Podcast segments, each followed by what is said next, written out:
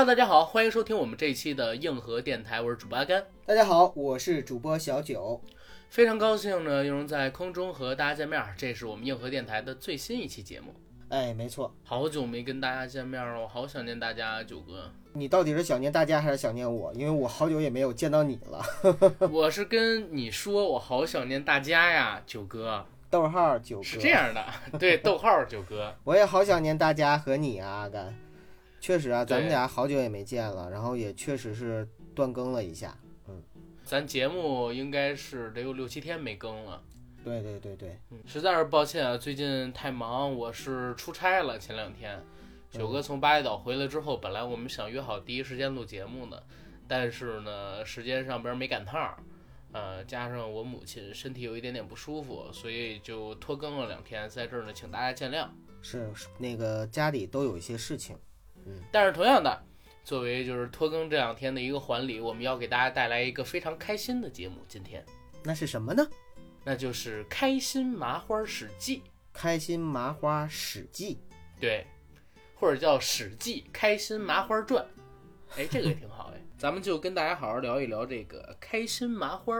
好不好？好不过在节目开始之前呢，还是先进我们的广告，好吗？嗯，我们的节目硬核电台已经在喜马拉雅播客平台独家播出，欢迎大家收听、订阅、点赞、打赏、转发我们，同时也欢迎到微博和微信平台搜索“硬核班长”，关注我们的官方微博号以及官方的微信公众账号。同时呢，如果您想加入我们的微信群，欢迎加我们的群管理员 Jacky L Y G T 的个人微信，让他拉您进群，和我们一起聊天儿打屁。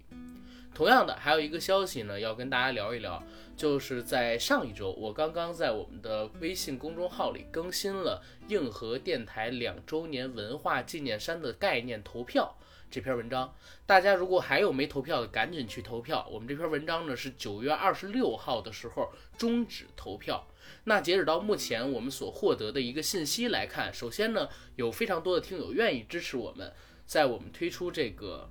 呃文化纪念衫之后吧，想进行购买，但是很多人也反馈他们需要看价格这一块儿的话，就是呃希望大家可以放心，因为我们这个东西呢，应该短期内不会再售卖了，它是一个纪念性的两周年的产品，所以我们是按成本价给到大家的，而且件数不会太多。第二一个呢，就是目前因为我们是十月二十三号两周年嘛，所以按照那个时候的节气来看，肯定给大家做出来是长袖的衣服。所以这一块之前很多人没有看我在那个投票下方写的红字，没有注意节气，填的是短袖这块，我就自动给大家转成长袖了。再有一点呢，就是我看到我们的投票最后一栏，您是否能够对我们的服装制作提供帮助，或您本身就是服装制作厂商，有十四个我们的听友朋友点了可以，点了是。那也就是说，他们是拥有这个服装制作方面的一些渠道的，也欢迎您通过我们的微信群，然后直接加我跟九哥的个人微信，然后跟我们聊一聊，可否就是在这个服装的制作上、版型的安排上给我们一些实质性的帮助。因为我跟九哥在服装领域吧，肯定是外行中的外行，所以呢，这儿还需要大家多多帮忙，赶紧加我跟九哥的好友啊！另外，提出一个批评，就是我发现呢。我们的投票里边有一栏，不是说您是否愿意购买硬核电台的文化衫吗？有八个人居然投票了不愿意。如果你不愿意，为什么要点开我们的概念衫投票呢？当然，这八个人里边有一个我知道是谁，是我一哥们儿，他给我点了不愿意之后，还特地截图给我了，让我特别生气。我不知道这里边有多少是我们的听友，有多少是我的朋友跟我玩的恶作剧。不要搞事情哟，朋友们，不要搞事情哟。九哥有什么要补充的吗？就一句话，呃，那八个投票的，到时候我会摁着他让他买。好好，最起码其中有一个咱俩知道是谁了，摁着他让他买，买十件儿。买十件。好的，好，那我们今天来聊聊开心麻花儿。开心麻花儿，相信大家都已经很熟悉了，这是目前国内最炙手可热的喜剧团体，应该说没有之一。嗯为什么会这么说呢？首先，大家都知道开心麻花的事业版图目前主要集中在两个方面，第一呢就是话剧市场，第二呢就是电影市场。那话剧市场，如果按目前我们所知的情况来看啊，它是在非国营体系的纯民营的话剧团体里边盈利数据最好的一家。基本上每一年的麻花巡演都是赚得盆满钵满，最起码在市场上还有主流媒体的它的一个评价上是得到了双赢。那在电影领域呢，从二零一五年《夏洛特烦恼》横空出世，到二零一八年的九月，今天是多少号？九哥，十九号。啊开心麻花一共是上映了四部作品，当然还有第五部作品，也就是今年的九月三十号即将要上映的《理查的姑妈》，这个我们先不论。前边上映的这四部作品呢，全部都是小成本，以小博大，每一部都取得了过亿的票房收入，甚至其中有三部票房成绩是在十亿元以上的，可以算是非常恐怖的一个票房成绩了。甚至其中有两部作品都排到了华语片历史票房榜的前十名。可见市场上的观众对于他的认可，但是同时，在开心麻花进行电影化大制作之后，在主流的评论界却迎来了冰火两重天。一个呢是我跟九哥这样为首的非职业性的影评人对他相对而言比较喜爱的那种评价，然后呢也有另外一种就是自诩为专业的影评人对他的一种非常刻薄的，然后非常有固有意识形态那种傲慢的偏见的评价，反派的评价。反制的，物化女性的，行，所以我们今天就是好好来聊一聊开心麻花这个团体。从什么时候开始聊呢？从零三年它成立之后开始聊，一直聊到它现在。当然，由于我跟九哥啊，我们两个呢，呃，也并不是这个圈子里边的吧，现在还是一个编外人员，所以聊的东西可能并不是那么通彻专业。但是我们跟您聊的肯定都是我跟九哥我们两个人自己所接触到的开心麻花，还有看过他们作品之后，我们两个自己的所思所想。我们不代表任何人，但是呢，我们代表我们自己，这是在这个美好世界上的一种观点。希望大家可以和我们一起碰撞，在评论区里也好，或者说你发到自己的微信朋友圈也好，让其他的人或许夸我们，或许骂我们。当然，由于这个喜马拉雅最近更新了，所以我给我们的电台更新了一个设置，就是你只有关注我了，才能评论我的节目。啊，只要大家帮我们转发，相信会有越来越多的人关注我们硬核电台的。谢谢大家，谢谢。好。九哥，你是什么时候开始接触开心麻花的？哎呦，挺早了，我记得大概是在零七零八年的时候，在北京就已经接触了开心麻花，当时还在看《想吃麻花献给你拧》，何炅啊、周晓鸥啊这些明星演的这个戏。零七零八的时候还有《想吃麻花献给你拧》吗？不不，那个时候我不是看的剧场版，那个时候一张开心麻花的门票，其实我是买不起的。就是我是一个很穷很穷的北漂，所以那个时候呢，我是看的 DVD。嗯，因为明星的《想吃麻花献给你拧》呢是可以买到 DVD 光盘的，而他的其他的剧场版的话呢，你是买不到 DVD 光盘的。哦，明白了。嗯，再之后呢？再之后呢，就是自己去剧场看开心麻花的话剧。有一段时间，我想想啊，大概是在零八零九年吧。那个时候呢，呃，疯狂的去看话剧，呃，不只是开心麻花的，还有像仁义的，还有就是北京各个地方的，包括繁星戏剧村等等这种小剧场，呃，实验性质的戏剧，还有海外的戏剧这样的舞台剧，呃，只要能找到各种免费票的资源的话，我都会去看，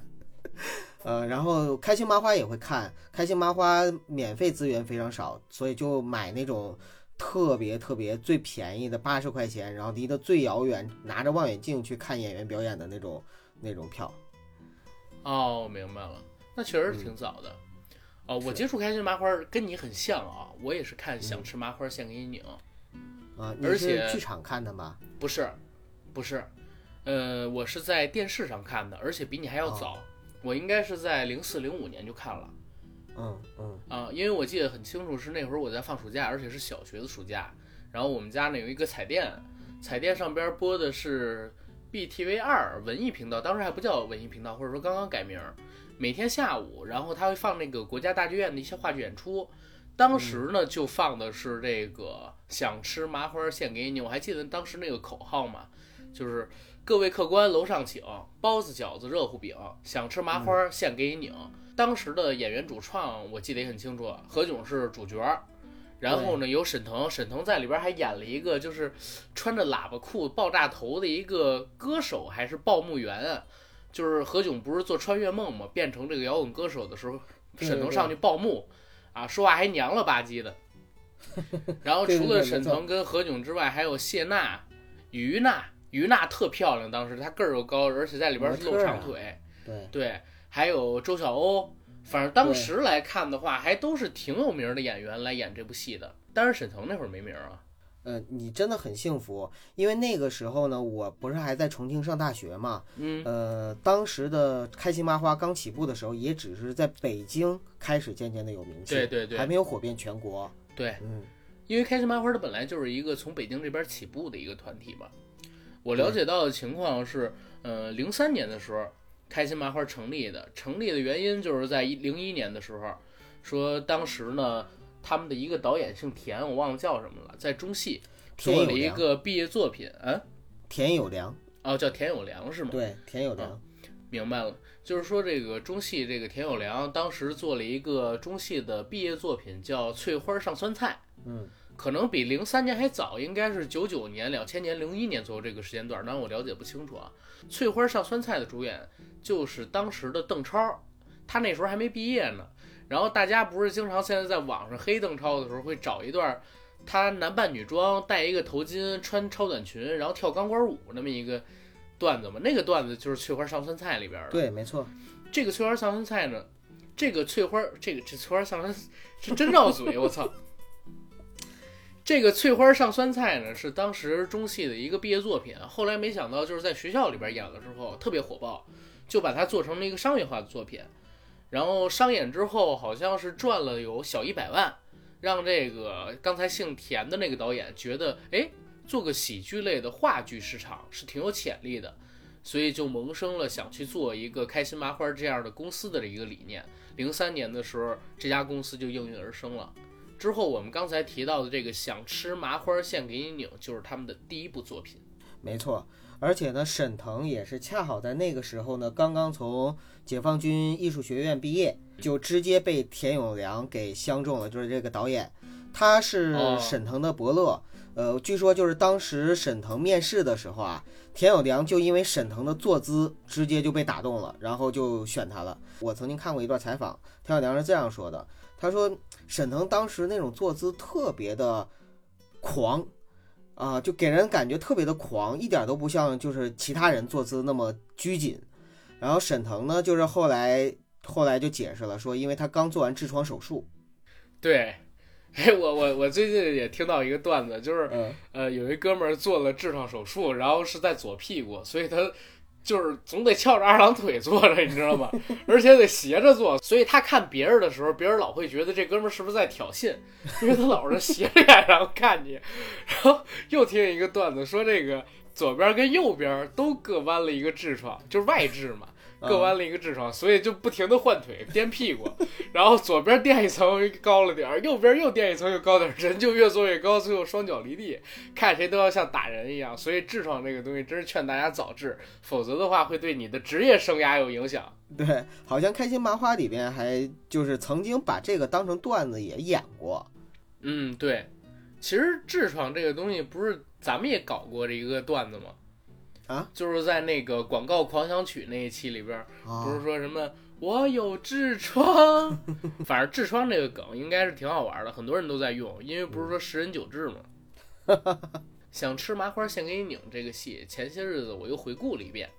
就在那个 B 站上边，不是一六年，就是我那也不是，也不是前些日子哈，就在一六年还是一七年的时候，最近全都被下架了。有关于开心麻花最近的所有的话剧，在网上都被下架了。我想应该是因为他们启动这个大电影计划之后，就有意的在网上应该是找到一些上传方或者找到的那些视频网站，把他们过往的这个历史的视频文件全都给下架了，以方便他们就是去进行电影化改编的时候，呃，不被剧透，让观众不被剧透。嗯，所以现在大家可能找不到，但是我还能回忆起来里边的一些细节，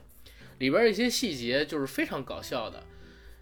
何炅作为那部戏的主角，在两千零三年这部话剧里边啊，就已经开始有了穿越的这么一个概念，而且是持续性的穿越。我一直都在怀疑，就是说随后两年里边吧，应该是徐峥主演了一个系列的电影，叫《呼叫转移》系列，你还有印象吗，九哥？对，爱情呼叫转移和命运呼叫转移，第一部的爱情呼叫转移里边，不就是徐峥捡到了一个刘仪伟扮演的天使给他的手机，每摁一个呃手机号码，就会遇到一个女人，然后进行一段故事嘛？其实也相当于这个穿越的概念。我一直把爱情呼叫转移、开心麻花的想吃麻花献给你拧，还有那个张张谁的那女孩叫什么？她的那个穿越时空的爱恋，看作是就是中国的穿越剧鼻祖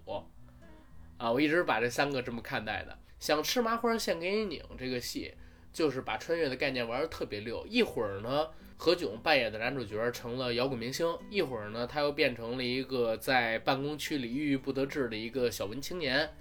一会儿呢，他又变成了秦始皇；一会儿呢，他又成为了各式各样的人。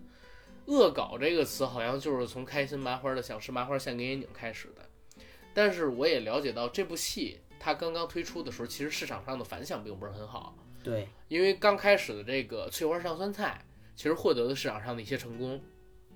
所以想吃麻花现给你拧，这个开心麻花团队就胆子很大，给它放在了中戏的这个叫邵逸夫剧场是吧？逸夫剧场还是放在哪儿我忘了。对，逸夫剧场。对，而且是一口气排了四十场的定金。排到四十场定金，结果呢卖票的情况非常不理想，因为像在中戏，它就有点像这个博士相声一样，面对学生群体，它很固定，而且缺少一个就是把它放大化的这么一个渠道。当时的网络又不像现在这么发达，酒香有的时候也怕巷子深。曾经我看过沈腾在某一个访谈节目的一个采访吧，说最惨的时候是他们一共卖出去十二张票，四张，那就所有的演员在一个只卖出四张。四张是吗？对，说所有的演员那天下雪，他们在那个雪地里边拿着票挨个给那人退票，然后给人鞠躬道歉，因为实在是演不起。话剧跟相声还不一样，老郭他们有过，就是只演一场的时候，邢文章先生上去说一段相声，下边的人手机还响了。现在说很好笑，当时很心酸。但是相声你演一场，你不用赔太多钱。对，这个话剧可不是，舞美啊、灯光啊，包括这个剧场，它的成本比相声可高多了。真是四个人来看，这个赔的钱，像这个开心麻花这种初创公司，他扛不起几次，所以只能给大家办理退票。是的。后来呢，在第二轮商演的时候，他们就选了这个，其实算是前些年吧，或者说十年前左右，所谓的这个北京大学生的文艺朝圣之地，叫海淀剧院。对。对这个我不知道大家有多少人了解过。我最近呢，因为我女朋友他们公司在海淀剧院附近，我还天天往那儿跑。可以说海淀剧院是开心麻花的主场和福地。对对，所以他现在一直都在海淀剧院有演出。对，海淀剧院现在不是在他那个一楼摆了一排他的发展史吗？其中零二年、零三年那段还写了开心麻花选择这儿作为主场，最终红向全国，然后在那儿常年卖开心麻花的票。海淀剧院已经是一个在我看来啊，就是很老旧的一个剧场了。嗯，是两个，是一个团体，还有一个人的出现拯救了海淀剧院。这个团体呢，就是开心麻花。这个人是谁？九哥，你想一想，还能是谁？沈腾啊？不是，啊，跟开心麻花无关的一个团体，甚至跟呃跟相声有一点点关系，但主要跟科技圈有关系。你想一想是谁？已经很明显了。跟相声有一点点关系，但是跟科技圈有关系。嗯，我想不出来。罗永浩啊啊，老罗啊，对，罗永浩当年是在海淀剧院，我忘了是办了几次啊。就是他做一个理想主义者的创业故事系列演讲的时候，嗯嗯嗯，啊，是在海淀剧院做的几场。然后他那个理想主义者的创业故事里边，不都是各种各样的那个单口相声段子吗？特别好笑。放到这个电驴啊、快播呀，就是等等软件上面之后，下载量居高不下，相应的也就带火了这个海淀剧院。哦，所以海淀剧院最后是离不开老罗跟这个开心麻花的带动的。但是现在老罗就是评价不太好，所以我不知道为什么这个 海淀剧院没有把这个老罗写在他们的发展历程史里边，可能也是怕招麻烦。还是开心麻花跟海淀剧院绑得更紧密一些吧。对对对。而且海淀剧院在当年就是出了名的票价低嘛，嗯，票价也低，亲民，而且离各种大学比较近，很多大学生都去那儿。所以刚才我把它叫做是这个，呃，十年前或者说十几年前青年一代文艺青年大学生他们的一个朝圣之地。对，但是现在也没落了，大家逐渐有钱了之后，基本上都是什么北京喜剧院，甚至说国家大剧院了，很少有再去海淀剧院那边溜达溜达的。我去那儿看场电影，那儿的那个设备又脏又烂，然后一场电影可能说就几十个人看，而且一共只有两个电影厅。你看电影是不行，但是现在如果你想看开心麻花的话，在海淀剧院也还可以，因为那个地方的话呢，就是整个的舞台开心麻花已经非常的，就是驾轻就熟了。呃，而且就是对，而且还有一种情怀的，对，有情怀。就是现在的海淀剧院，其实如果是开心麻花的真粉丝，或者说是纯都要纯去纯纯影迷的话，那真的可以把那块儿也当成是一块儿朝圣之地了。就是对开心麻花的一哎，个经常说就是开心麻花的这个话剧，如果你没有在海淀剧院看过一场，那你就不算是在北京看过开心麻花的话剧想。想啊，我在北京这么说海淀剧院看的最多，其次呢就是解放军歌剧院，呃，再然后就是地质礼堂，这三个地方我都看过很多场。反而在海淀剧院，《想吃麻花献给你拧》这部戏是爆了，嗯，号称是在当时八十一张票，让他卖到将近有百分之一百的上座率。一共是三十场还是四十场的二轮巡演，最后二十场的时候，基本上都是百分之百的这个上座率了。哎，那时候大学不可能生们口口所有的票都是八十吧？就是八十只是最便宜的票价，八十是起步价，对对对，说错了，八十、一百八、价三百八、五百八都是这样子的，一千零对八十。对对对，嗯，对啊，不只是当时，现在也是这样，对对对，现在也是票分三六九等，就跟人分穷富贵贱一样。这也正常。你说你坐在那个二楼最边边角角的地方看，跟在一楼一排正中间看，那完全不一样。反正当时在海淀剧院，开心麻花是在北京的大学生里边儿有了一定的知名度，还有影响力，火起来了。随后呢，就是他们在二零零四年做的《麻花二》《禽流感》，还有零五年的《麻花三》。麻花三是什么？人人人在江湖飘吗？还是什么？麻花三对，就是周晓鸥的《人在江湖飘》。啊，对，哦对，是人在江湖飘，那还是周晓鸥的。然后零六年是斗地主，这个我记得还挺清楚。斗地主的斗，因为它不是那个呃批斗的斗，它变成了逗你玩儿的逗，所以这个我记得很清楚，是在零六年的。当时呢，我是去西单，西单的图书大厦，应该是跟朋友一块儿去那儿看书，呃，是看书吗？反正反正大家就当是看书就行了。零六年我应该还没那么爱学习。当时的这个地铁站出来之后，不是得走一个地下的一个人行道吗？嗯，当时的那个牌子广告里边放的就是逗你玩儿，不是斗地主。当时的那个呃，对，当时的那个扶梯两侧的纸质广告里边放的就是麻花三斗地主。所以你看，零六年的时候，他们已经有钱在地铁上做广告了，就是说那个时候已经开始逐步的有点资金了，做起了一些了，已经火遍了北京了，最起码嗯，这几部作品，九哥你都看过吗？没有斗地主的话我没看过，我有印象，但是那个时候呢太忙了，我没看过。呃，然后像哦《人在江湖飘》，还有就是《想吃麻花先给你拧》系列，我都是看过的。还有就是哦，后来还有一个《疯狂的石头》，呃，是开心麻花的一个，就相当于是宁浩的《疯狂的石头》的剧场版，那个我也看过。嗯，明白。哦，我是除了禽流感没看，然后人在江湖飘，还有这个斗地主，反正零六年这几部我都看过，因为以前他们是一年一部戏嘛，对对对。然后一年就把这一部戏演好了，基本上也就挣钱了。所以我就是除了禽流感没看，别的都看，因为禽流感我一直提不起来兴趣。我以前电脑上还下载过，放了两三年，最后也让我给删了，一直没看。反而他们这个喜剧的形式在当时是定了一个基调，就是盘点年度热点，然后加上搞笑、明星、段子堆砌，最后做成了一个喜剧。这个喜剧呢，每年他们推出一部，在当时这种模式，其实在市场上挺吃得开的，也是回补了，就是你刚才提到的那位叫田什么田有良，哦，田有良先生，他对这个华语话剧喜剧市场的一个认可啊，市场上边也是认可的，对。当时其实跟开心麻花同期啊，有一个特别特别火的话剧导演叫孟京辉，你知道吗？不知道孟京辉呢，他拍的话剧呢，也是属于大学生，还有就是文艺青年特别喜欢的。嗯呃，但是呢，他偏向的是呢，就是主流的那种话剧。你像《恋爱的犀牛》《两只狗的生活恋爱犀牛》》，我还看过哎，啊，对啊，那就是孟京辉导演的经典作品啊。哦，好吧，那就是我忘了他名了，我听你这对名儿有点熟悉。然后那个时候，其实我一开始的时候也是刚开开心麻花的时候，觉得嗯，这这这是话剧吗？这不就是小品合集吗？就那种感觉，你知道吗？但是但是后来呢，就是慢慢的我发现了，其实他是在努力的去话剧舞台上趟出了一条属于自己的路，而且呢，就是通过他的努力，让全国吧。就全中国，现在有越来越嗯多的人喜欢话剧、关注话剧和喜欢去买票看话剧。我觉得这个就是他的一个贡献，就有点像老郭对相声的一个改良和更新这样的一个贡献。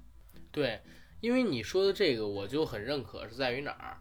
因为我还记得，就是零四年、零五年、零六年，我刚开始看开心麻花话剧的时候，那会儿我也上初高中嘛，家里边有网了，我在搜网络上边一些关于开心麻花的东西，很多人都是在骂的，对，没错，骂他们做的这个话剧呢不叫话剧，然后说这个话剧呢要有一定的思想内核、艺术追求，然后要有深度，要反映社会。对说你们做这些东西就是快餐文化，留不住的，然后火爆只是一时的。这个呢，就像是我上一期或者说是上上期里边聊到老郭跟这侯宝林一样，对就是说，哎，总有人说郭德纲你相声卖的再好，看侯宝林大师的那才叫相声艺术。嗯，那侯宝林相声艺术再高，你说，哎，郭德纲那样才受市场喜欢。但是呢，这个在我看来不冲突。任何市场上认可的东西，它都有自己存在的价值。当然，纯粹做艺术的东西可能并不会很受市场的喜爱，这也是我可以认可的。嗯但是你回想一下，就是零三年、零四年，像我爷爷、我奶奶他们那辈儿追着这个于老师他们去看茶馆儿，日子已经一去不复返了。期待着文艺复兴，然后纯粹靠做这个艺术类的作品，然后能让大众们走进话剧院买票观看，我觉得有点痴人说梦的意思。开心麻花最起码它有一个好处，就是告诉大家，哎，首先呢，走到剧院里去看话剧，是能让你收获到一些东西的。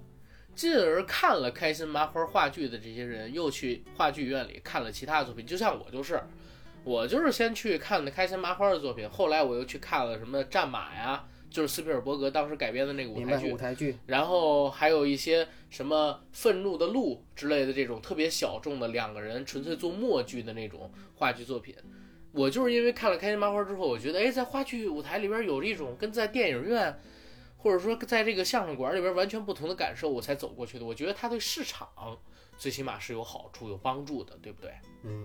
其实话剧呢，呃，我觉得我还是有一定发言权的，因为我大学的时候呢是做话剧社的，然后呢也一直呢就非常喜欢话剧表演。以前的话剧真的是偏小众的艺术，可以说在我上学的那个年代，就是在二十世纪刚出头的那个年代吧，话剧真的是一个偏文艺、偏小众的艺术。它慢慢的走进大众的视野，并且逐渐的被大众所接受。呃，可以说开心麻花功不可没。呃，在之前我们看话剧的时候，欣赏比如说像欣赏一出《茶馆》《雷雨》这样经典优秀的话剧剧目的时候，可以说也是一种非常享受的过程。但是那种享受呢，跟看开心麻花的享受是完全不一样的。嗯、打个比方啊，阿阿甘，就是现在的北京人艺的这些老艺术家表演的什么茶馆啊、雷雨呀、就这样的一些，呃，包括哈姆雷特啊等等，就这样的传统的优秀的经典的话剧剧目，如果你再去看，就跟你看歌剧一样，也是非常的非常的能够享受到那种艺术上面的那种快感和高潮，然后能够带给你非常大的那种艺术上的愉悦。但是，并不是所有的老百姓都能够 get 到那个点，或者说所有的老百姓都能够产生共鸣，因为那个东西确实是需要一定的文化层次或者说艺术修养之后，你才能够去接接受的一种就是传统的话剧语言和舞台的展现的这种技法。对，但是开心麻花呢，它是属于一个让所有的老百姓都能够迈进话剧舞台的这个门槛儿。然后呢，就是让你即使以前从来没有接触过话剧表演艺术，仍然可以就是走进话剧院，看到这样的一出舞台上的表演，并且因为里边的像你刚才讲到的，呃，整个这一年里边的各种时呃新鲜的词语啊，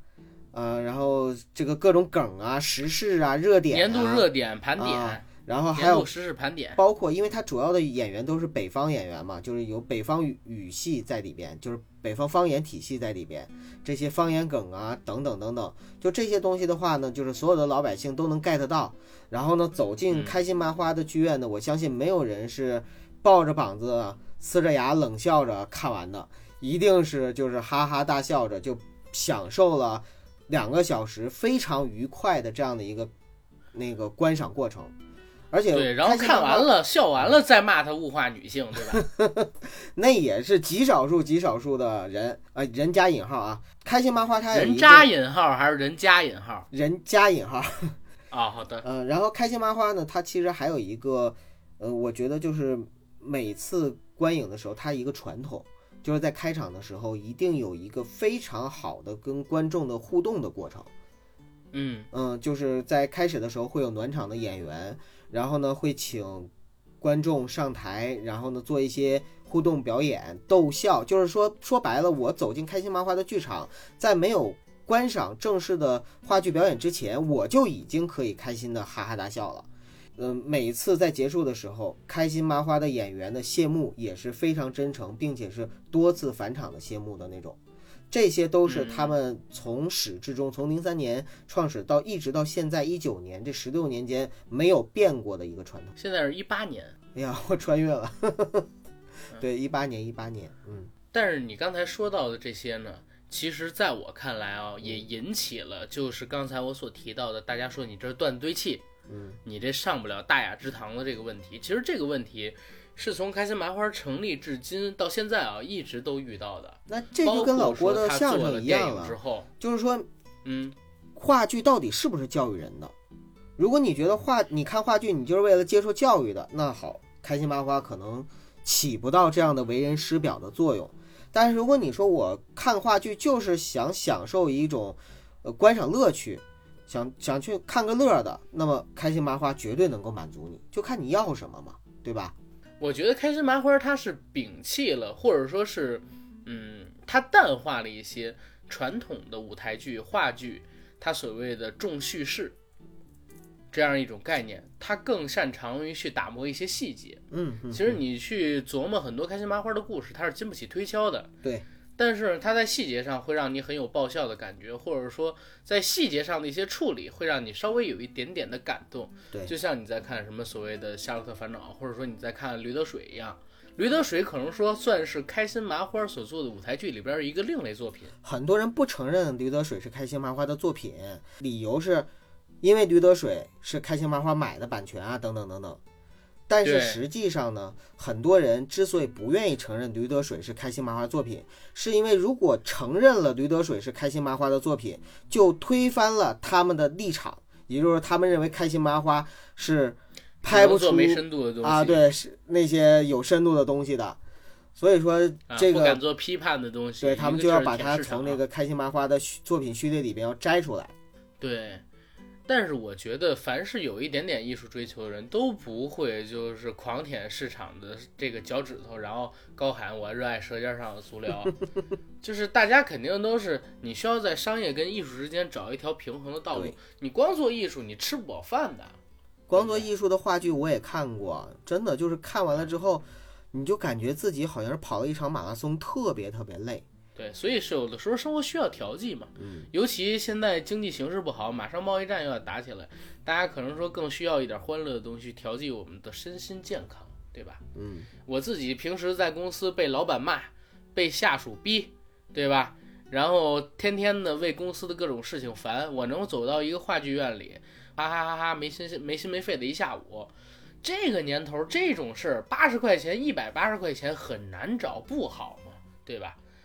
没有人是说话剧一定是要教育人的，但是话剧你看完之后，我一定是要有收获的，我收获开心，它也是一种收获；我收获到知识，它也是一种收获。这个东西没有高下之分，只看你为的是什么。对你，如果你抱着收获知识的目的，然后你去看二人转，你这纯粹就是扯淡。如果你纯粹是抱着我想收获一个开心，收获一个爆笑的心情啊，OK，你去看《哈姆雷特》，那你最后肯定收获不了什么。你看到最多就是台上演员哭的时候，你在下边哈哈大笑，别人把你狂抽一顿，照着你脸上来三万六千个嘴巴子，那你也笑不出来，对不对？我觉得这种人纯粹就是碰瓷儿，你知道吗？就叫文，就叫艺术碰瓷儿。他他就是专门专门去找了一个，比如说这个作品，他不想去带给你的东西，然后呢，你非要去从他的怀里抢抢这个东西。你说你没有，但我就要这个东西，你不给我，你就是垃圾。欣赏姿势决定了你的欣赏感受。对，如果说你这个姿势开始就抱的不对，那你肯定怎么着都不舒服，对不对？如果你姿势一开始你就打磨的特别好，然后我就是为这去的，那他给了我该给的东西了，我就会觉得很舒服。开心麻花就是这样一个东西。然后咱们接着再聊这个开花开心麻花史记，好吧？拖有点远了。啊、我们来聊一聊它的下一个阶段。对，我认为开心麻花在零八年之前，刚才我们所说的是第一个阶段，嗯，零八年之后其实应该就是第二个阶段了，因为开心麻花从零八年开始正式的就是大规模市场化运作，它每年最少会推出两部剧了。嗯，在那之前都是一轨制的，就是每年出一部年度大戏。对，从零八年之后开始变成了两部戏，这里边我看过的首先是有爷们儿，有《乌龙山伯爵》，有这个《老友记》，还有《夏洛特烦恼》，然后以及就是可能说最近要上映的那一部《理查的姑妈》。嗯，这都是我在这之间看的了。而且开心麻花它在零八年之后，实际上在我看来还有一个好玩的事情是什么呢？就是开心麻花，它呢是受到了北京市政府的一些就是所谓的官方支持。这个官方的支持让他们实现了就是利润的快速增长，所以能迅速走上全国，甚至说把开心麻花的一些演员推上了春晚的舞台。嗯，那如果细化到他们这些作品里边，其实，在零八年之后这些戏里边，我最喜欢的应该就是《乌龙山伯爵》，这也是公认的开心麻花的巅峰作品吧。对，没错。我我嗯比较喜欢《索马里海盗》，索马里海盗，嗯，哎，九哥，你这几部戏都看过吗？大部分都看过，《老友记》我没看过，然后我还看过一嗯部《田贤配》，田贤配是瞿颖和和沈腾演的，好像沈腾是第一次在那个戏里边是编导演都是一个人，就是田贤配嗯，啊、对。其实沈腾，咱俩开始的时候也聊了，说他其实是开心麻花的一个时间轴。对，他作为开心麻花最有代表性，而且也是绑定的这个风格最深的一个演员。其实你分析一下他的从艺经历，基本上就把这开心麻花全套都给做出来了。我觉得其实他们就是开心麻花和沈腾是互相成就的这样的一个过程。就是如果没有沈腾的话，开心麻花缺少了他整个这个团队里边最闪亮的一颗明星。但是如果嗯没有开心麻花的话，沈腾可能还需要很久，甚至永远都不可能摸索出他现在的这样的一个他个人的非常标志性的喜剧风格。对，但是我也看过沈腾的访谈，说嗯。如果沈腾那个时候不去做开心麻花，他现在可能就在演一些正剧了，有可能。做陈宝国他们的接班人了，因为他好像本人私下里不是一个很好玩的人，对，然后本人私下里边还挺严肃的，而且好像性格也不是那么好接触的一个人。对，呃，因为我跟沈腾是老乡嘛，他也是齐齐哈尔的，所以呢，就是我从各个渠道也都了解过他的一些信息。因为我我一直很喜欢开心麻花，我所以相应的我也很喜欢他，很关注他。呃，他呢身上有一个有两个两个标签呢是特别个人化和风格化的。第一个标签呢就是聪明，就是沈腾他是表演世家出身，呃，然后呢，另外呢，就是从小到大呢，应该说是没缺过什么钱，嗯、所以呢，就是他一路上非常的顺风顺水。他的表演呢，也是属于是有鬼才的那种表演风格，没有像，呃，至少不像星爷吧，就是，呃，花了很多年的时间去锤炼，然后花了很多年的时间去摸爬滚打，然后呢，想办法上位，各种努力，然后才出名，不是那样子的。他是一路很顺的，很聪明的一个演员。然后第二个呢，是他特别的懒，就是懒到什么程度呢？反正就懒到，呃，据说啊，据说就是，嗯，曾经因为自己不愿意去泡面，把自己差点都饿死，就那种程度。啊，就是特别 特别懒的一个人。你想，其实我觉得这两点倒一点都不矛盾，因为一个特别聪明的人，确实也是可能是一个特别懒的人，或者说一个特别懒的，人，就像我嘛，对，相应的可能就会很像我现在都懒得去弄护照。对对对对，哎，你真的跟他很像，有的时候就是聪明和懒是他身上的两个非常明显的标签儿。嗯嗯，OK，这个是沈腾。其实沈腾他真的是跟开心麻花，我觉得绑得很紧实。现在你想起开心麻花最有代表性的人物就是沈腾。对，想到沈腾的话，你一想到，哎，这不就是开心麻花那个男演员吗？嗯，对吧？想到他所有的代表性角色也都是跟开心麻花有关系的，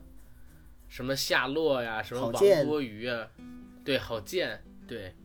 哎，说到这儿就是开心麻花第三个阶段了。开心麻花是通过什么火遍全国的？春晚的小品，对，春晚的小品。一二年的时候，呃，沈腾、马丽他们一起在春晚的舞台，哎，不是没有马丽。一二年的时候，沈腾和艾伦他们一起在春晚舞台上边表演了开心麻花第一个春晚小品，叫《今天的幸福》。嗯，当时有一个镜头我还记得很清楚，那就是沈腾被那个他的母亲识破了之后，沈腾特别委屈的说：“妈妈。”然后镜头一切切到了韩庚身上，韩庚哈就开始笑出来了。啊，那个是就是画面感很强的一个镜头，所以我一直还都记得。那也是在当年，如果我没记错的话，是赵本山老师第一次没有参加春晚，连续二十年以来吧，没有参加春晚。然后沈腾他们那一次呢，好像是拿了二等奖吧，嗯，就是呃小品语言类节目的二等奖。真的是一等奖是世。对，一等奖是好像被当时的黄宏老师还是被这个哪位老师给拿到了，我觉得也挺不公平明的那个吧？是吗？他们也是那一年吗？对，记不太清楚了。反正，但是那一个晚会上面，我记忆比较深的，还真的就是沈腾他们这个小品。但是我了解到的情况啊，说今天的幸福并不是沈腾他们的首发作品，他们的首发作品被毙了。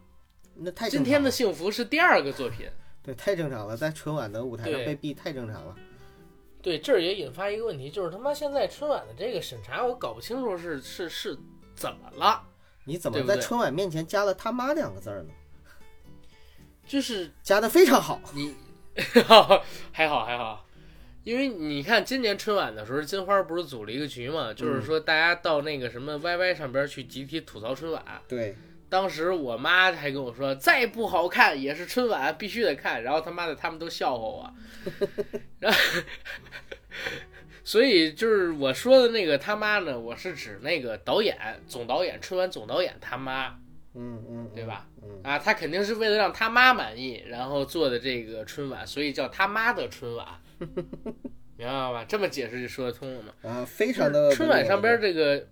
对春晚当时这个今天的幸福出来之后，好多人都说，哎呀，说这个没有开心麻花以前的作品好笑啊，如何如何的。但是在我看来，现在的春晚啊，上面表演的这些演员，他自己肯定是知道什么是好笑，什么是不好笑的。嗯，但是他们也很清楚什么样的好笑是能过的，什么样的好笑是不能过的。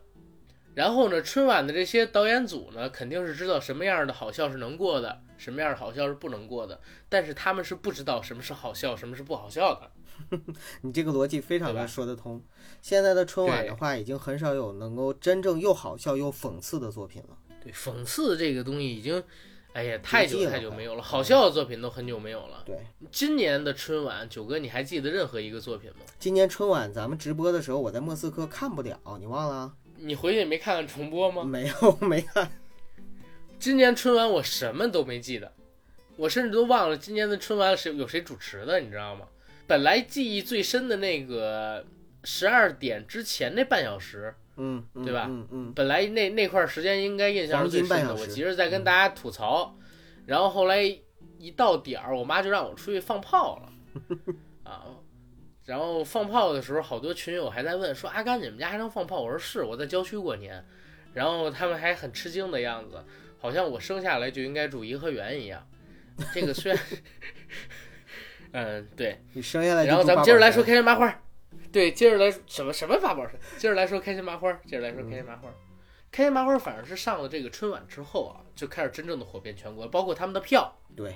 在全国也能卖得开了，尤其是南方。以前他们的戏一直都号称是不过长江嘛，对对对对，后来上了春晚之后，在长江以南也大概能开得出票钱了，然后能卖出去一些场次，肯定是市场化之后，嗯，应该说是比较好的几年吧，比较好的几年。开心麻花呢也进入了自己的一个所谓的黄金时代。对，高速发展期。对高速发展期，这个高速发展期，我觉得绝对是从一三年开始的。一个是从一三年开始之后，开心麻花旗下的大量艺人有了各种各样商演的机会，上综艺节目、拍影视剧。再有一点呢，是一四年他们正式投拍了自己的第一部电影作品，也就是一五年国庆档上映的《夏洛特烦恼》。对，《夏洛特烦恼》，我不知道大家对这个电影市场当时有没有印象？我跟大家讲，真的是一票难求，而且是以小博大的一个典型。一五年的国庆档，如果我没有记错的话，是港囧跟开心麻花的《夏洛特烦恼》同期上映，而且港囧可能还要早几天，因为它是中秋、国庆连映。开始港囧的票房特别猛，每天都是两亿、两亿、两亿平着走的这么一个票房水平。当时的这个票房吧呀，还有这个微博啊，都被港囧给刷爆了。但是开心麻花这个《夏洛特烦恼》是从日票房一千多万变成两千多万，变成三千多万，然后逆风翻盘，最高的单日票房甚至是产生在第二周，就是因为口碑口口相传，最后豪取了十四点四亿左右的一个人民币票房成绩。对，也是位列当年的这个国产片票房前前十甲吧，具体几甲我忘了，反而是逆风翻盘，当时是跌破了很多人的眼睛，甚至有人说当时要破掉这个港囧的票房，因为港囧当时拿十六亿嘛，而夏洛特后期的走势特别深。但是如果真的破掉的话，徐峥应该是也挺难受的，因为港囧无论是从投资上还是宣传上砸钱太多了。单纯从国庆档来说的话呢，《夏洛特烦恼》的票房呢是五点五八亿，港囧是五点四七亿，但是呢，累计票房下来的话呢，港囧是十四点八六亿，《夏洛特烦恼哦》呢对对对是五点九三亿。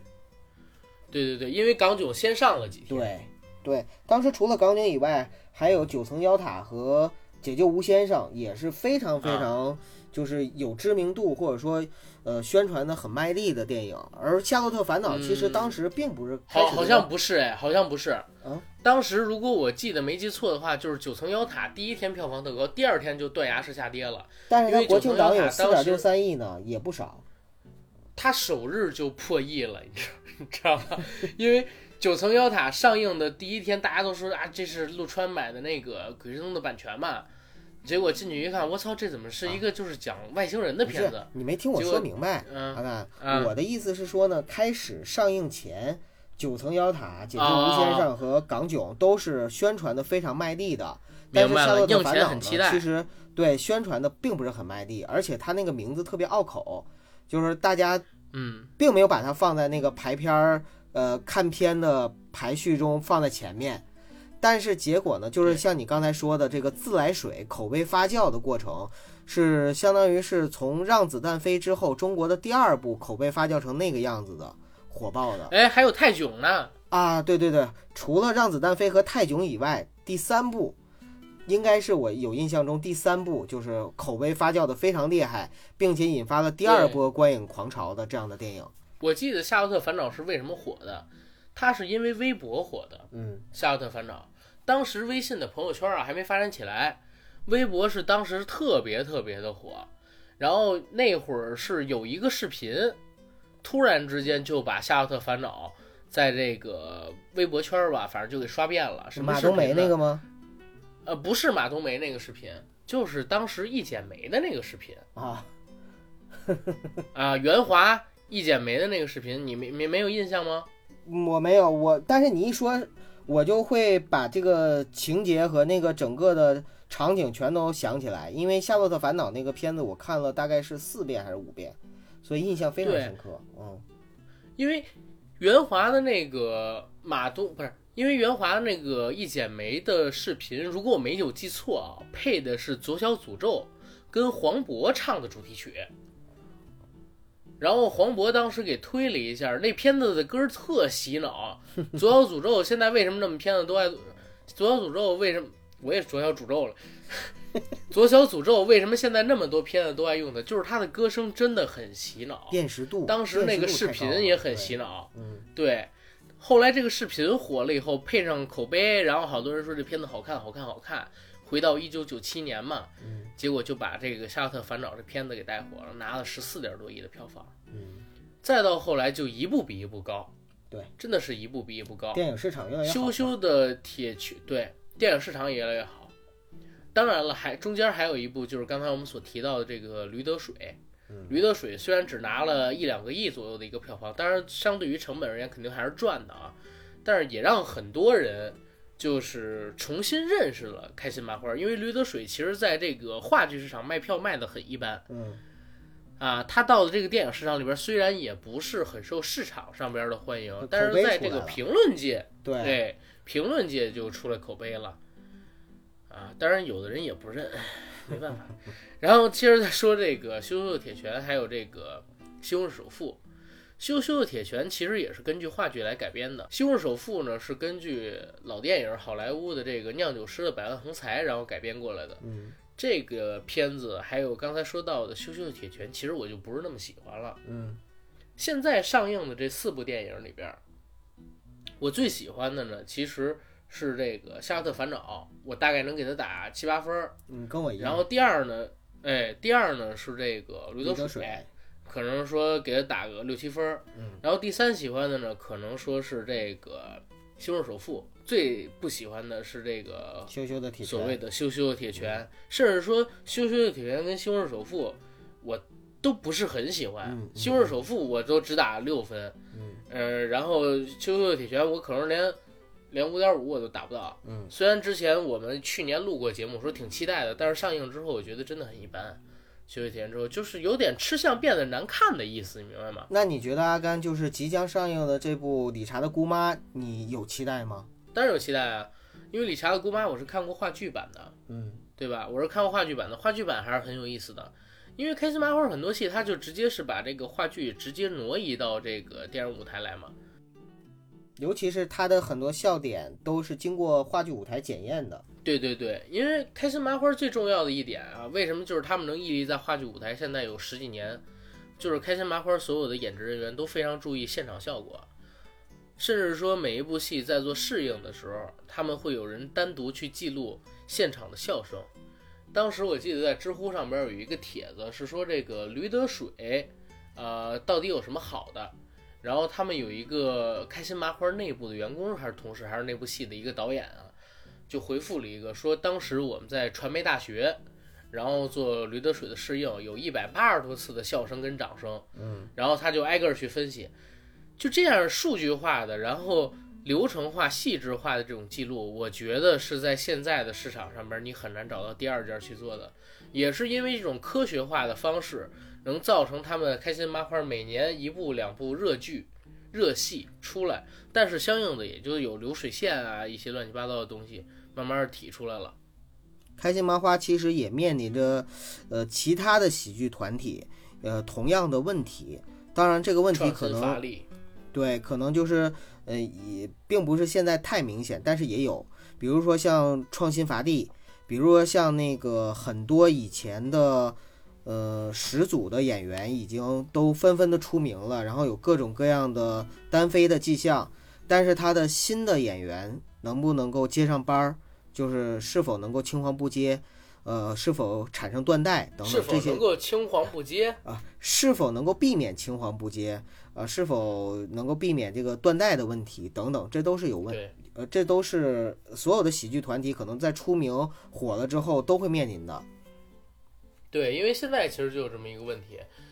前几年开心麻花推人推的特别狠，像那个《欢乐喜剧人》，当时是捧红了沈腾、马丽、长远、艾伦，还有长远、艾伦，甚至说。还有魏翔，但是到了魏翔就变得不是很火。对包括当然，《欢乐喜剧人》本身也不火了啊，这也是这个造成这个情况的一大问题。对，而且呢，随着沈腾、马丽牌儿越来越大，开心麻花作为一个团队、一个公司，对于艺人的把控力开始逐渐的降低，那他们就想相应的推出一些新人。对你像这一次，在这个理查的姑妈里，就上了理查的姑妈这个这个话剧的主演，叫黄才伦嘛。黄才伦，黄才伦也是工薪演员，他只不过是在那个影视这块儿的发展呢就慢了很多。他之前在呃开心麻花的话剧舞台的话，应该说是非常有知名度的一个工薪演员。哎，对，但是我也说一嘴啊，就是我还看过黄才伦演的一些作品，我嗯觉得其实不是那么有天赋。嗯，相比于沈腾啊，相比于沈腾还有马丽这样的，不是那么有天赋。那就是后天努力型的了呗。我觉得他有点像那个王宁，有点啊像王宁是啊。当然了，其实你可以看啊，就是开心麻花肯定也是有自己考量的，他先推的人肯定都是他那个小圈子里边，开心麻花的圈子里边觉得最牛逼的人。对，他先推了沈腾、马丽，又推了那个呃王宁、艾伦，才伦到这个时候才推出了，肯定也是在他们那个小圈子里边的认可度，可能说相比于沈腾、马丽要差一点点吧，对吧？嗯，啊，但是我觉得呃，在开心麻花的演员有一个好处是什么？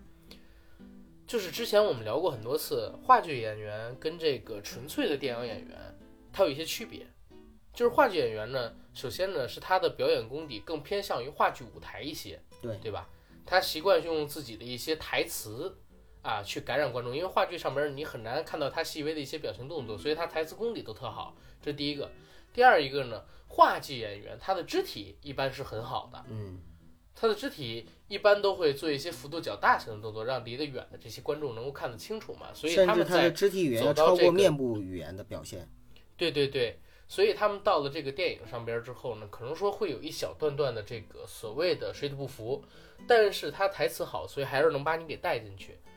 可同样的，就是话剧舞台呢，也给他们带来了一个好处。这个好处是什么呢？就是他们有更好的一个应变能力，还有现场即兴的一些东西。嗯，我们现在好像也是听说说沈腾不太爱背词，经常爱现场做一些即兴的表演。我相信这样的东西肯定就是他在话剧舞台上磨练出来，或者说是养成的一个习惯。嗯，他可以通过自己的一些呃所谓的创作，然后把这部戏变得更加的精彩。这也是开心麻花所锻炼出来的演员跟其他的一些团体不太一样的地方。嗯嗯，没错。其实相比于像贾玲的大碗娱乐，像东方卫视的飞来即兴团队等等这些团体来说的话，开心麻花应该说是在基本功上，还有就是呃舞台表演经验上面锤炼的是最丰富的。所以为什么第一期也是最好看的那期《欢乐喜剧人》，当时沈腾他们的开心麻花团队拿到了冠军，绝对是众望所归，或者说我认为真的没有任何黑幕，真的是靠实力拿到的这个冠军。呃，明白？然后沈腾呢，就是据我个人的了解啊，呃，第一，他其实在现场表演的时候，就是做喜剧创作的时候呢，嗯，要求还是挺严格的。很多的镜头的话呢，是翻来覆去的拍，就是比如说导演满意了，但是他如果不满意，他还会坚持，就是说我们再来一条，再来一条。就是在做这种创作的时候，我个人啊，我我这种说法可能会遭骂，因为很多人可能会说他凭什么跟星爷比？但是我真的个人有一种觉得觉得，就是说可能真正的特别，嗯，有天赋吃这碗饭，并且有自己喜剧风格的人，他对自己有一定的要求。他在追求喜剧表演的这条道路上的话呢，他有一点像星爷，就是说有的地方比较严苛，但同时呢，他也有就是比如说有些地方特别不拘小节的地方。你像，嗯，有的时候拍电影，可能大家都在等他，然后就是迟到很久，会有这样的问题，啊、嗯所以这个斯德天才和总是孤独的。对，斯德和那个和那个就是具体的这个才华，我就不去评判了，因为你像星爷本身也是遭到了很多人，尤其是他的之前的好友啊等等的一些批评，甚至是攻击，对吧？嗯，所以说这个就不说了。但是至少有一点，我相信就是开心麻花不管怎么样，它发展到今天，经过了十五六年的时间，然后哪怕只捧出了一个沈腾，我觉得对于整个的演艺圈来说都是非常有贡献的。何况他捧红的不只是沈腾，像马丽的话，她在整个的中国的优秀的喜剧女演员中，我觉得也是能够排到前三位的。哎，但是我也说一嘴，嗯其实我挺可惜马丽的。你是说在《西红柿你不觉首富》里得就是有她的出演？不是不是，嗯那倒不是，就是我能感觉到马丽很认真在演，嗯而且演的挺好。嗯，但是你不觉得好像马丽的机会越来越少吗？女演员就是这样，在这一点上可能跟男演员会，哎，没办法。嗯你就像吴君如一样，吴君如其实现在演戏演得越来越好，嗯，对，但是越来越少的戏找到她找到她的呢还都是香港的一些小制作，或者说本土化比较严重的作品。到大陆的这个大制作里边当女四号、女五号，呃，对，所以吴君如她要想拍真正表现自己的东西的话，可能只能是她自己去拍了，就自己投钱、自己投自己导、自己拍等等等等，或者是让她让她老公帮忙。嗯，对，而且吴吴君如相比于马丽还有一个地方，你知道吗？有一个优势，嗯马丽虽然才三十多岁，但是保养的居然还不如吴君如，在我看来。这这个这个我真的不是人身攻击啊，我也不是什么沈腾不也一样吗？沈腾不也一样吗？呃，但是咱们也说一句，确实是有男女不平等的地方。对，沈腾这样，他哪怕再老一点儿，他照样有不少男主角的戏。是，但是你说马丽现在才三十多岁，但是但是但是这这个就是咱们这个电电影行业啊不太公平的地方。嗯现在这个影视圈儿有哪些戏是专门针对于四十岁，甚至说是三四十岁的女性为主角儿的？然后非这个什么所谓自立自强的这种纯喜剧的电影，你觉得有哪些？几乎就没有，反正我是想象不到的。对吧？嗯而且哪怕是所谓的这个中年女性为主角，所谓自立自强的这些戏，呃，然后基本上也都得找那个我们所认为的颜值较高的演员，像马伊琍嘛，马伊琍现在就已经把这种戏给自己绑定起来了。包括其实你看《情圣》广不相信眼，泪啊，什么乱七八糟的，就《情圣》里边那个女主女主角，她那个角色，就是我觉得其实要是马蒂来演绎的话，也会非常出彩。克拉拉吗？不是啊，就是那个肖央他的老婆，那不是女主角吧？女主角不是克拉拉吗？呃，在我心里其实她也算女主角，因为她其实展现出来的戏份也很多的，而且也需要功底。当然了，呃，对对情圣》里边那个女主角我忘了叫什么了，那个演员演的非常好，演的非常好。我不是说她演的不好，我是说就是那个角色嗯让我立刻就想到了，如果是马蒂去演绎的话，也会非常精彩。嗯，对，但是你想，马丽能演的东西，好像在咱们看来限定性还是很强的。确实，其实挺吃亏的，嗯对。然后刚才你说这个沈腾这一块儿，我还想说呢，就是今天我在录节目之前，我还特地在那个奇心宝上面查了一下沈腾。嗯，沈腾现在确实就是很有话语权。我查到了一家公司是在天津成立的，叫天津水月文化传媒公司。他是老板。沈腾占股百分之五十一，哦，开心麻花占股百分之四十九。嗯，而且呢，开心麻花是当年预付了两千万，委托水月文化开发影视作品。你看，你看，这就是沈腾现在就是确实是在开心麻花有自己的地位。但是，他虽然一开始就是初创期的元元老级人物嘛，但是现在可能说在开心麻花的这个影响力越来越大。开心麻花作为一个公司一个团队，对于自己名下特别有名的明星艺人的把控能力开始越来越低了，这样的一个体现。至少开心麻花里边，就是这个体系内，沈腾是当得起别人叫他一声大哥的。嗯，啊，对，大哥，对。然后现在呢，就是刚才你不提到说开心麻花有一点创新乏力嘛？对，我也有相应的一个感觉，但是，嗯，我也得知了一些情况，就是有两个我得知的情况啊。第一个情况呢，就是开心麻花，它在各种积极的引进海外的优质舞台剧跟话剧。你像是那个韩国的海云台，嗯，还有那个，呃，也是韩国的，叫什么，呃，什么乌塔房小猫咪，就在一八年还是一七年的时候被他们给引进阁楼。上阁楼男女，也叫阁楼男女，就是以前郑多彬演、啊演过一个韩剧，但是那个可能对你来说比较早了。太早了，嗯我毕竟才零零后嘛，反而被他们给引，反而被他们给引进过来了。其实像这种多吸收一些海外市场的剧，然后细化到国内的话，如果他们愿意做，也肯定有不少的一个收获对，因为他们现在市场占领的很好，嗯，打出开心麻花的名义，现在是不缺钱卖的。这个 IP 是非常值钱了，已经。对。再有一点呢，就是开心麻花，你知道吗？现在在申请 A 股的 IPO 上市。哦，这是好事。对，一旦是上市成功了，资本市场它要的永远都不是你的创新力，哎，它在它 A 要的股上市、啊、永远都是你的业绩回报。A 股啊，哦，它要的永远都是你的业绩回报，明白吗？嗯那为了完成业绩回报，其实开心麻花以后要做的就无非是两点，一个是 IP 制作，一个是把 IP 变现，这就是他们未来要做的两条路。如果他真的想完成在 A 股的 IPO，或者说上市之后成为一家哎挺牛逼的公司，他以后仅凭着现在手里边原创的这些 IP，或者说现在所有的这个业绩构成模式是肯定不行的。对，需要转型。啊，对，所以我们还是期待一下吧，开心麻花。但是它的吃相不要太难看啊，我也很怕，就是过了几年之后，开心麻花变成了一家纯粹逐利的一个上市公司，那就很扯淡了。那你随时可以去抛弃它，没问题的，来去自由嘛。如果他不是，我就怕咱们录了这个节目之后啊，嗯，就过几年之后被钉在耻辱柱上，咱们这么一通吹。所以说最后的时候还是给自己放了个保险，对吧？对对对，嗯，那没什么的。其实任何的东西都是当时当令的。开心麻花将来如果是爆出了什么丑闻，比如说不和呀，比如说什么乱七八糟的东西啊，这个也是非咱们做《史记》开心麻花后传，一个时代又多了一期素材，真好。一个时代呢，总有它的辉煌，但是呢，也总会有没落的时候。大家如果认清这个规律的话呢，对很多事情的出现，呃，就会可能比较佛系或淡然了，就不会那么激动，或者说那么的唏嘘、遗憾、扼腕叹息了。行，那咱们今天的节目可以先聊到这儿了。嗯，好的，然后记得啊，开始的时候和大家说的那一点，如果您自己就是做服装生意，或者说有制作服装的渠道的，赶紧到群里边加我跟九哥的个人微信，然后咱们聊一聊这个呃金野山制作的事情，好吧？好了，谢谢大家支持。谢谢大家，然后关注我们的公众号啊，还会有二次投票。